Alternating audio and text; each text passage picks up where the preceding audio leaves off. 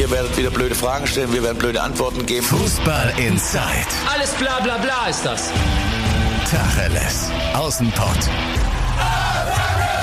Der Fußball-Podcast mit den Experten von Funke Sport und den Lokalradios im Ruhrgebiet.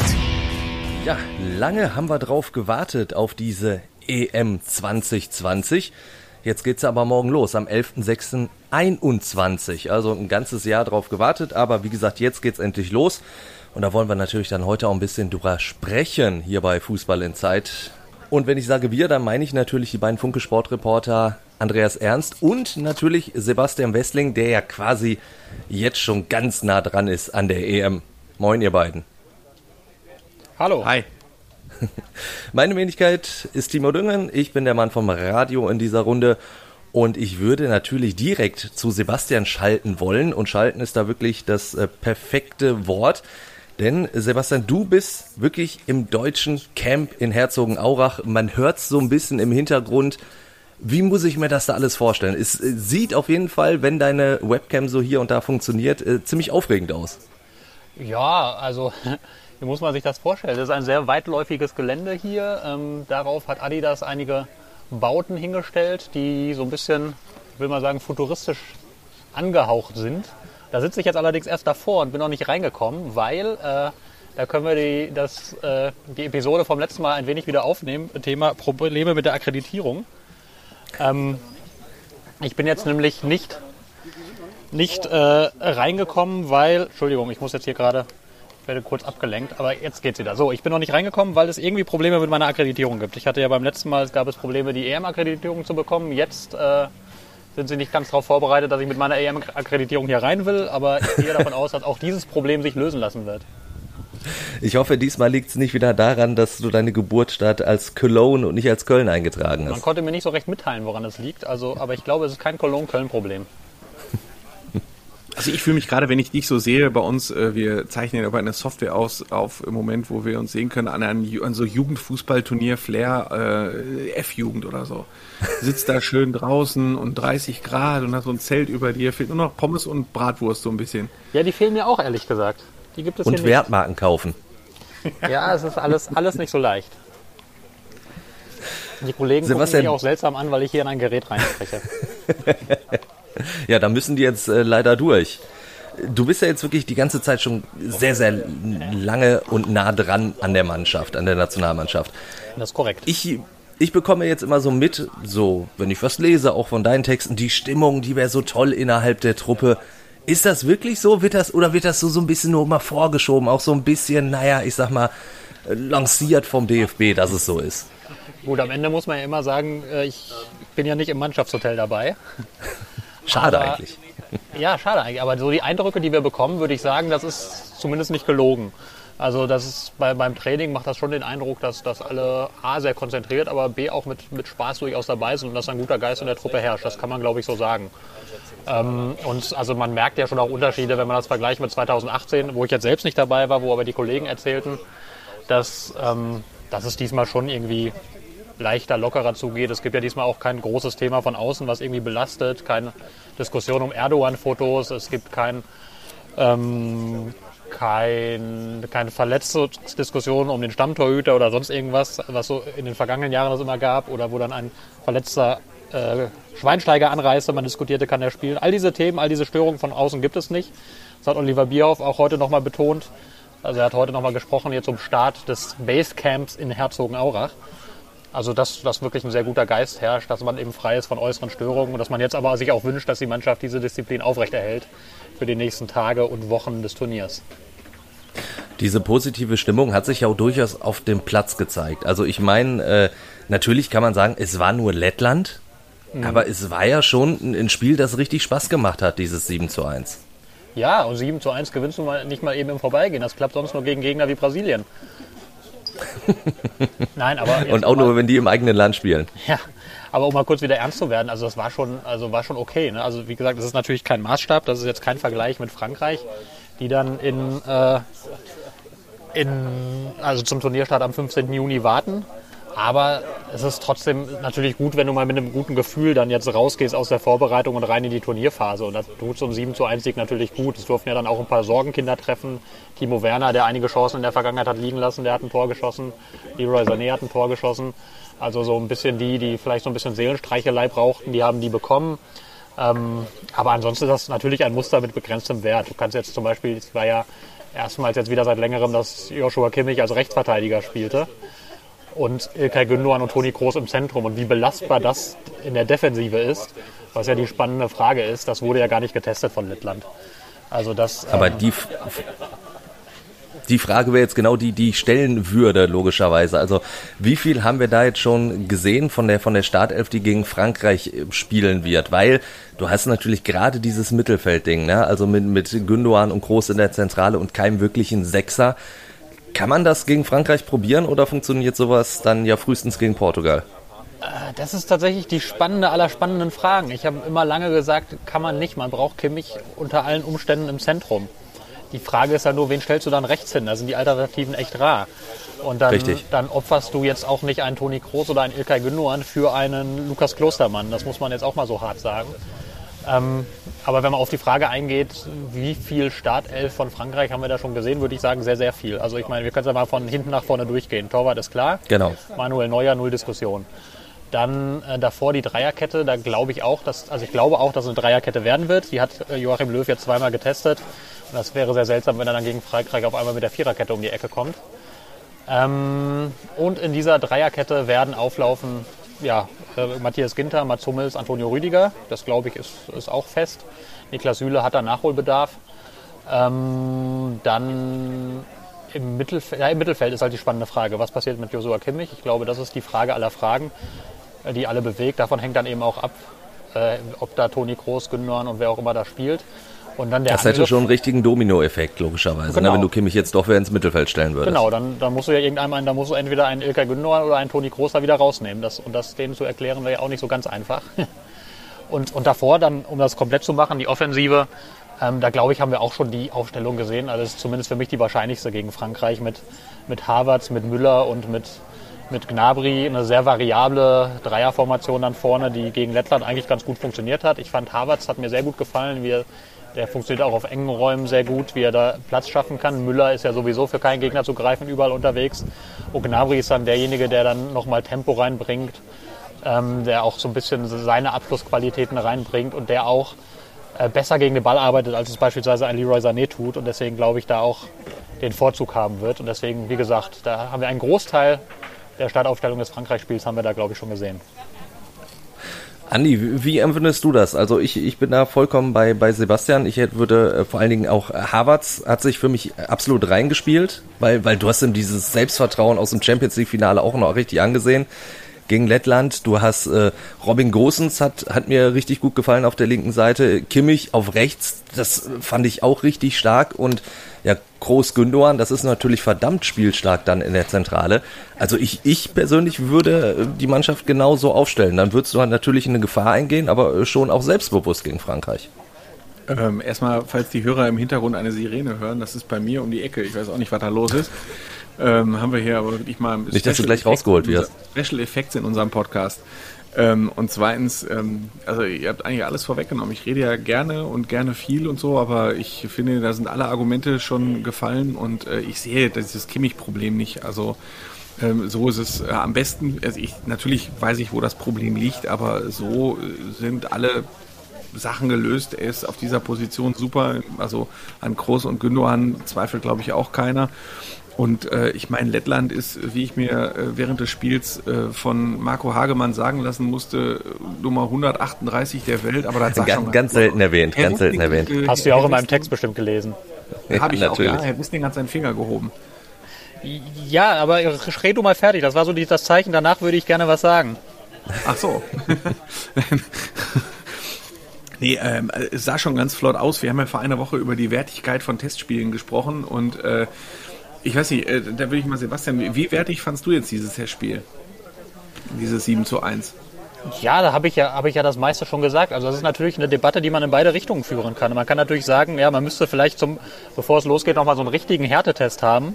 Das macht aber fast keine große Mannschaft. Also ich glaube, da hättest du A, das praktische Problem, es würde sich vermutlich keiner mehr finden von den Großen, die jetzt kurz vor der EM gegen Deutschland spielen. Und B ist irgendwie, glaube ich, dass also dem potenziellen Gewinn, dass du vielleicht ein paar mehr Erkenntnisse stehst, steht das deutlich größere Risiko gegenüber, dass du da irgendwie, keine Ahnung, wenn du jetzt gegen, sagen wir, England gespielt hättest und da verlierst du mal 0 zu 2, ja, dann ist die Stimmung aber kacke vor dem Start.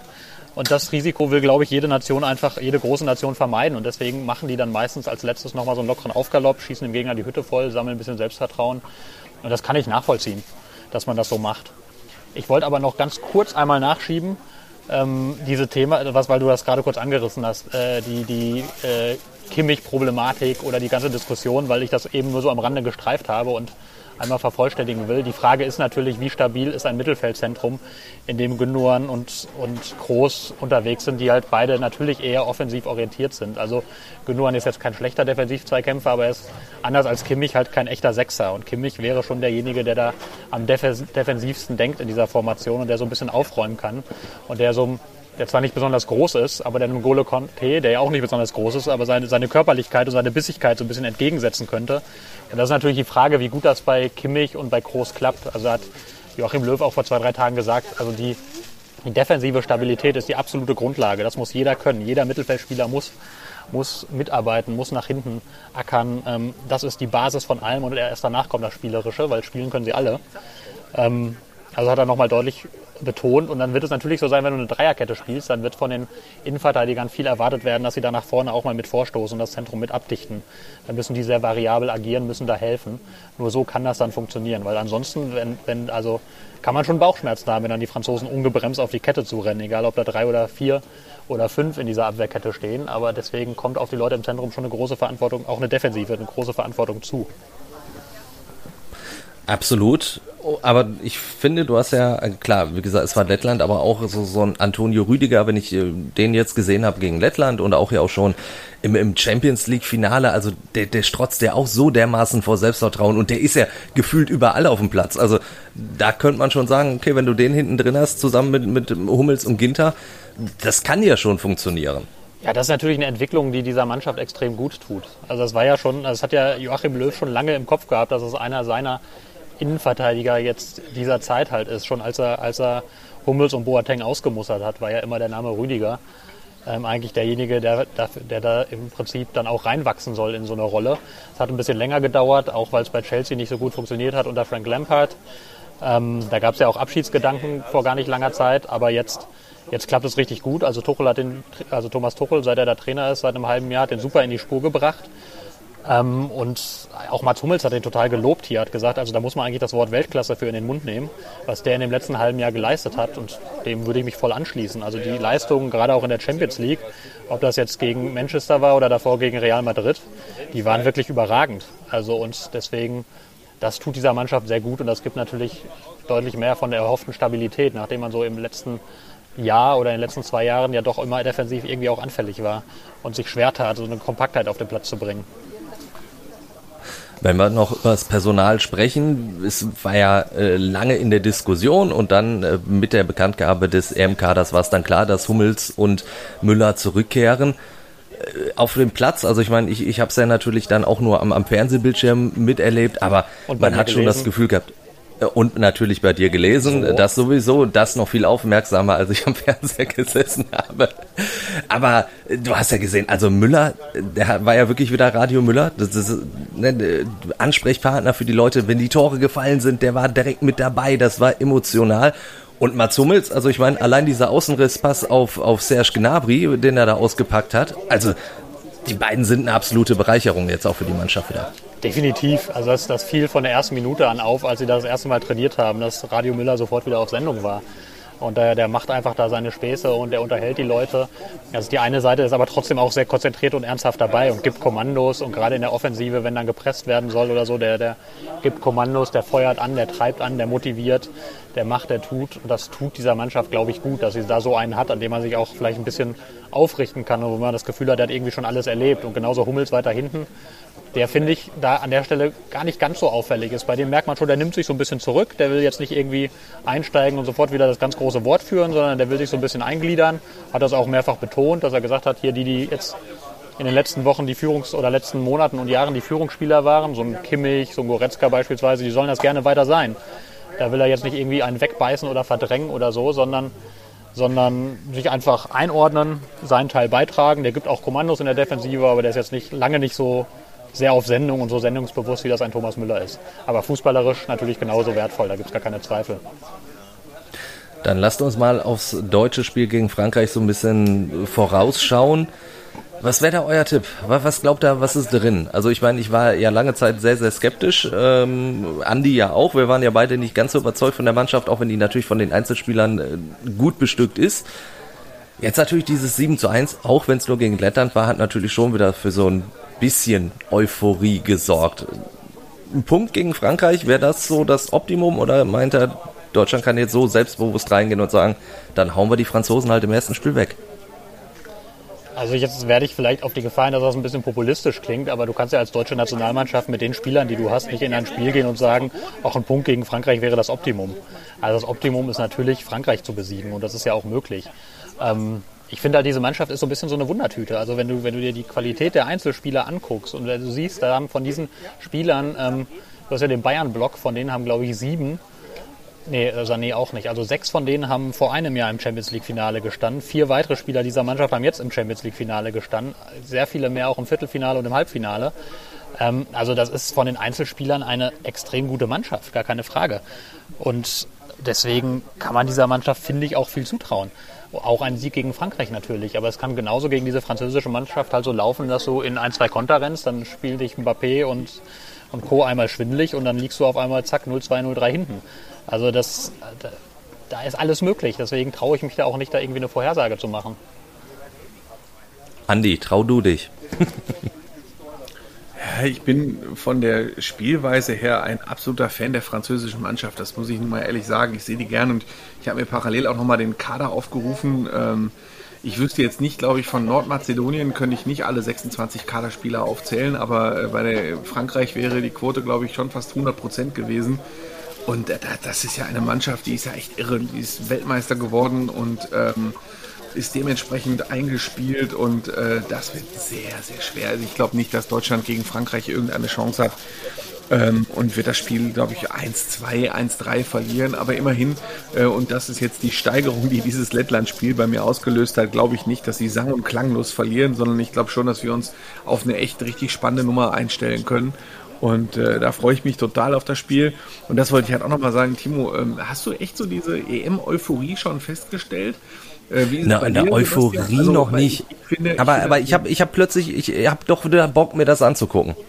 Also, und natürlich Sebastians Texte dann zeitgleich zu lesen. So. Äh, ja, Nein, aber ich, ich, es, es, hat, es hat mir wirklich gerne, so also. viel Spaß gemacht gegen Lettland, dass ich gesagt habe, ach ja doch, äh, geil. Also und, und vorher habe ich gedacht, ach ja, oh, gucken wir mal, ne?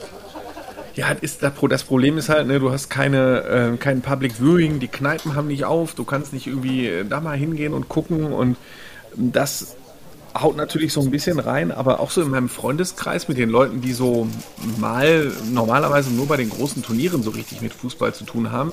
Wenn ich die jetzt fragen würde, wann geht die EM los, äh, dann würden die, die viele von denen fragen, ach ja, die ist ja auch bald, was weiß ich, in zwei Wochen oder so. Also ich vermisse noch die so richtige Euphorie. Was stellst du denn fest? Das interessiert mich jetzt echt. Also, ähm, was hast du in Düsseldorf festgestellt? Ähm, Herzogenaurach ist, glaube ich, abgedichtet wie äh, sonst nur das Weiße Haus. Ähm, aber Schlimmer, kannst du da irgendwas zu sagen, Sebastian? Also, wir haben gestern darüber diskutiert. Also, was, was ja auffällig ist, finde ich, dass du noch überhaupt nicht so, was du von vergangenen Turnieren kennst. Du siehst ja keinerlei Flaggen ähm, an den Autos zum Beispiel, das, an den Kneipen ja. hast du noch keine Hinweise, logischerweise, weil die bis vor kurzem selber nicht wussten, was Sache ist.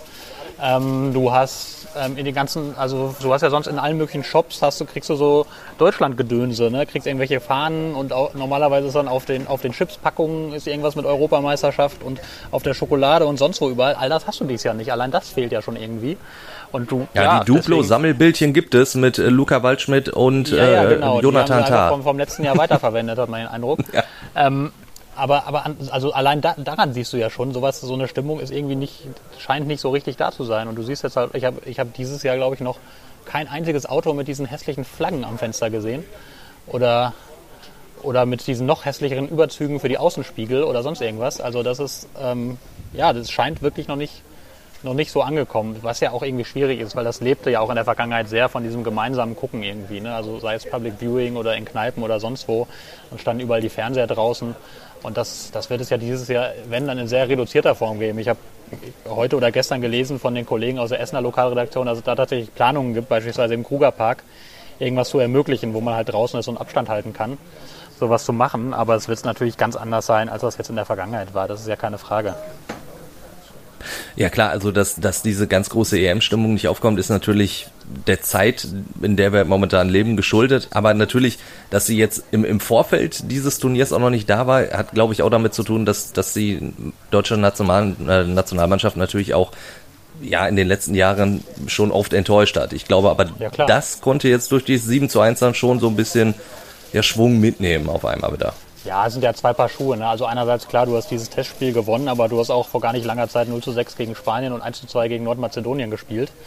Ähm, von daher ist das äh, schwierig natürlich einzuordnen, wo jetzt diese Mannschaft genau steht. Aber ich glaube, was tatsächlich natürlich. gelungen ist, was tatsächlich, glaube ich, gelungen ist, ist, dass, dass Joachim Löw es jetzt durch, durch unterschiedlichste Maßnahmen, vielleicht war es auch einfach nur das gute Wetter, ich weiß es ja nicht, aber hat es geschafft, eine gewisse Aufbruchstimmung rund um die Mannschaft zu erzeugen. Das Gefühl hatte ich schon. Also, dass da dass da in Seefeld jetzt im Trainingslager ein guter Geist herrschte. Es waren alle gut gelaunt. Was, wie gesagt, die Sonne, Sonne schien, die, die, Intensität war gut, die Stimmung war gut. Also es, es, ist ihm irgendwie gelungen. Also es wirkt jetzt nicht so, als sei da diese bleierne Schwere drüber, die du halt nach den Spanien und nach den Nordmazedonien-Spielen hattest.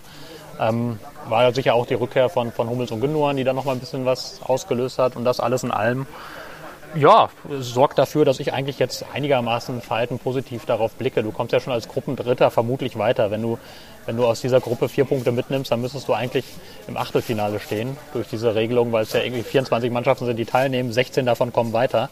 Dann solltest du tunlichst nicht zu den acht zählen, die das nicht schaffen. Und ich glaube, das, das wird ihnen schon gelingen. Ich sehe die deutsche Mannschaft auch gegen, Frank äh, gegen Portugal jetzt eigentlich nicht schlechter. Also wenn du sagst, du nimmst aus den ersten beiden Spielen einen Punkt mit und besiegst Ungarn, dann bist du eigentlich fast sicher weiter. Ich kann mich erinnern an das, an, kannst du dich erinnern an das Zitat von Ewald Lien vor fünf Jahren bei der EM? Nein. Da hat Ewald Lien doch, war Trainer von St. Pauli und hat sich doch geäußert über die Vorrunde, wie langweilig die gewesen wäre, weil ähm, doch eigentlich von Anfang an klar gewesen wäre, wer weiterkommt und dass die Vorrunde einfach, einfach so, dass er einfach weggenickt wäre zwischenzeitlich, glaube ich. Bin ich mal gespannt, ob wir sowas ähnliches auch diesmal wieder erleben. Ob ja. Ewald Lien wegnickt, ja, das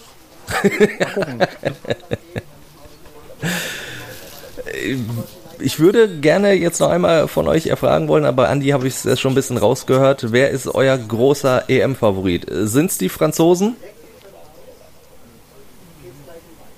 Soll ich anfangen? Ne, fang du mal ruhig an. Dein Bild ist gerade weg, deswegen wusste ich nicht, ob du noch äh, wirklich da bist. Also ich, ich fühle mich anwesend. Ähm, ja, dann, dann ist sehr gut.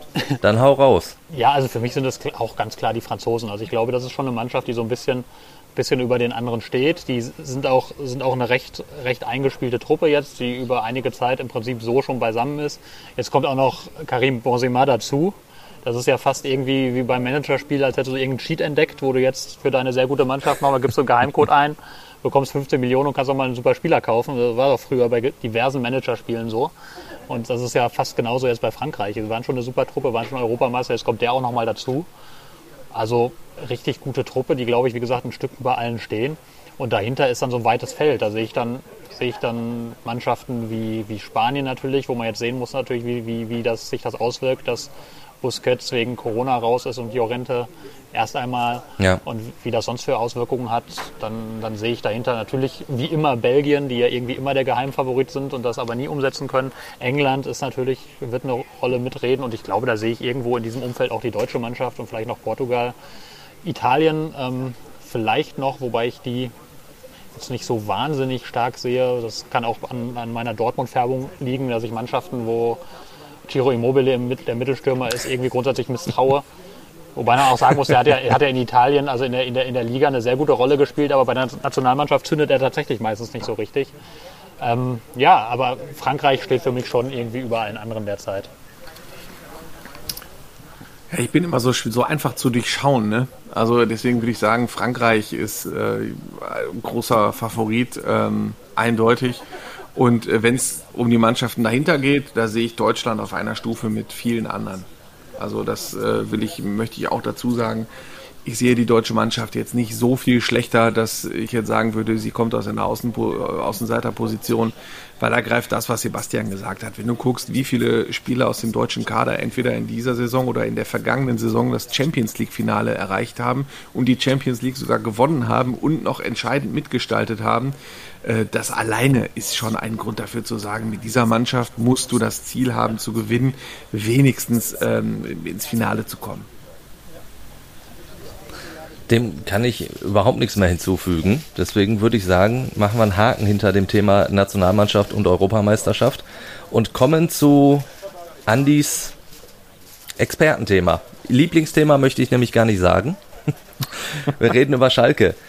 Und da erstmal über zwei Abgänge, die sich jetzt dann wirklich mehr oder weniger ankündigen. Über Marc Uth haben wir letzte Woche schon gesprochen. Die, gesprochen. Jetzt kommt aber Suat Zerda wohl dazu. Es wird wohl zur Hertha aus Berlin gehen, Andi.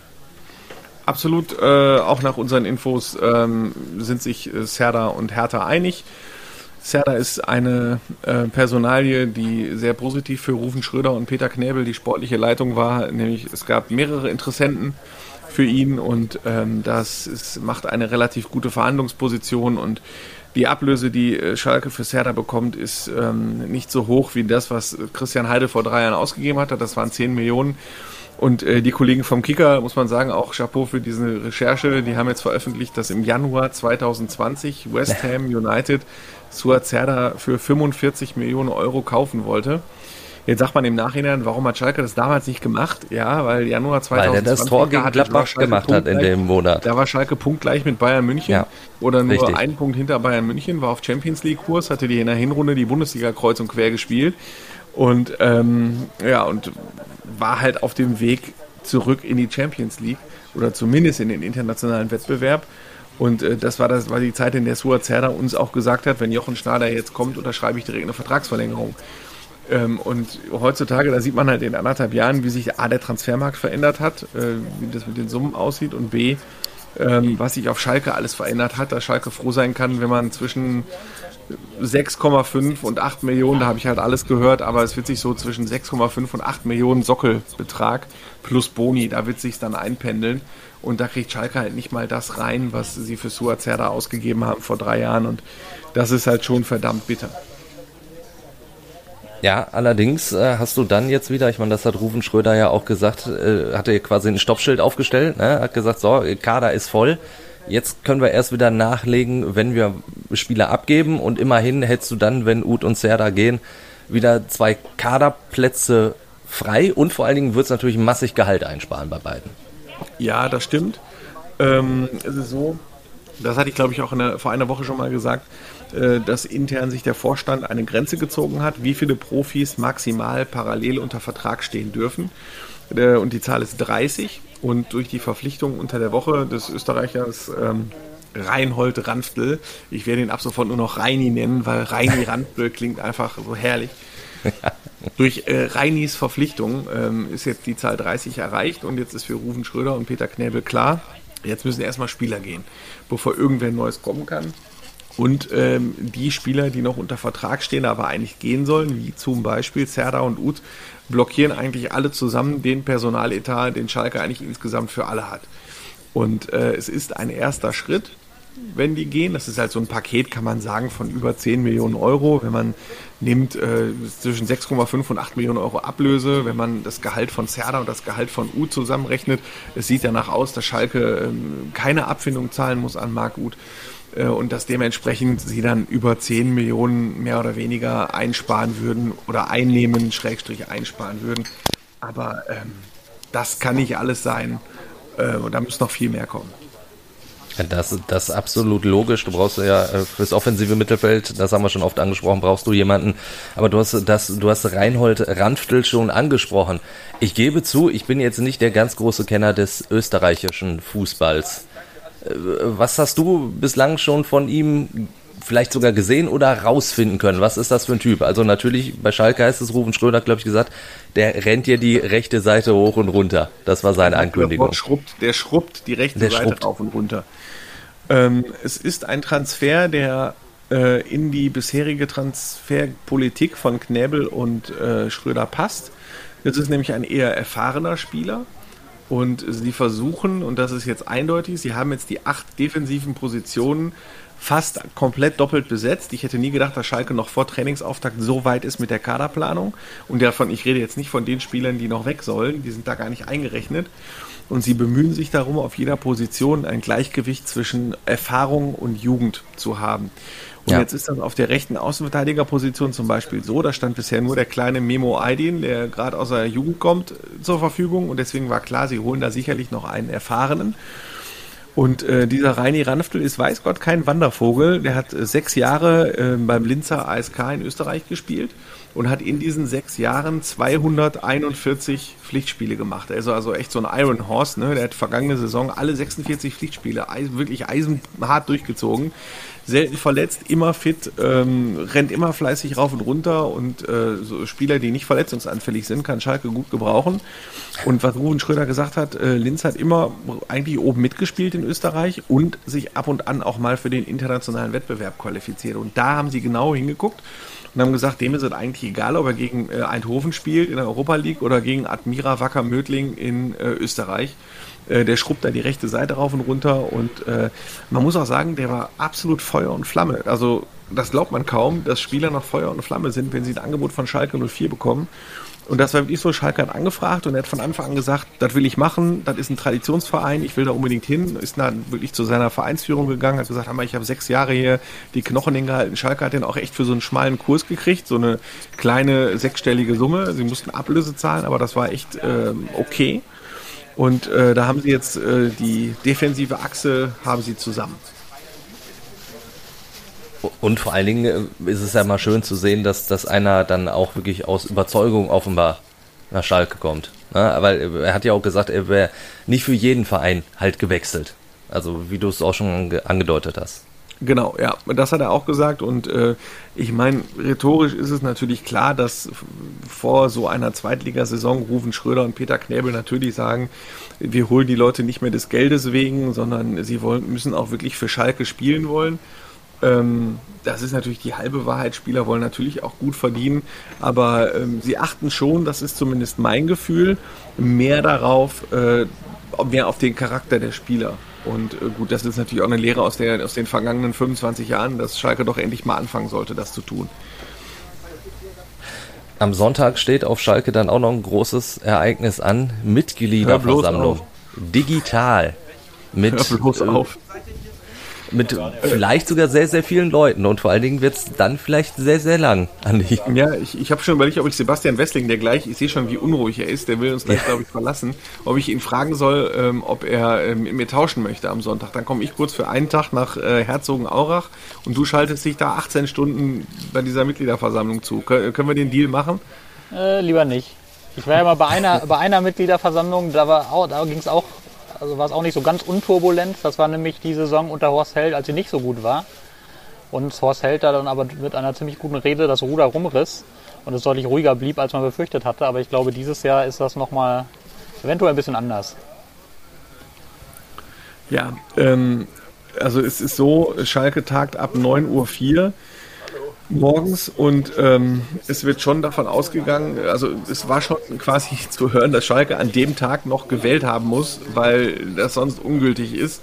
Das heißt, es könnte echt zwischen 7 und 14 Stunden wird auf Schalke von allem ausgegangen. Es werden halt die letzten zwei Jahre nachgearbeitet. Da geht es um ganz viele Entlastungen von Vorständen. Da gab es ja einige.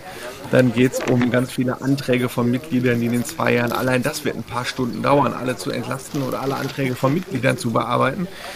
Und dann haben wir noch gar nicht den Aufsichtsrat gewählt, dann haben wir noch gar nicht den Wahlausschuss gewählt, dann haben wir noch gar nicht den Ehrenrat gewählt.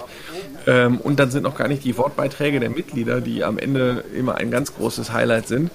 Ähm, und da wollen, will der aktuelle Aufsichtsrat auch möglichst viele zu Wort kommen lassen, um sich nicht dem Eindruck unterstellen zu lassen, äh, ihr wollt ja alle Leute mundtot machen.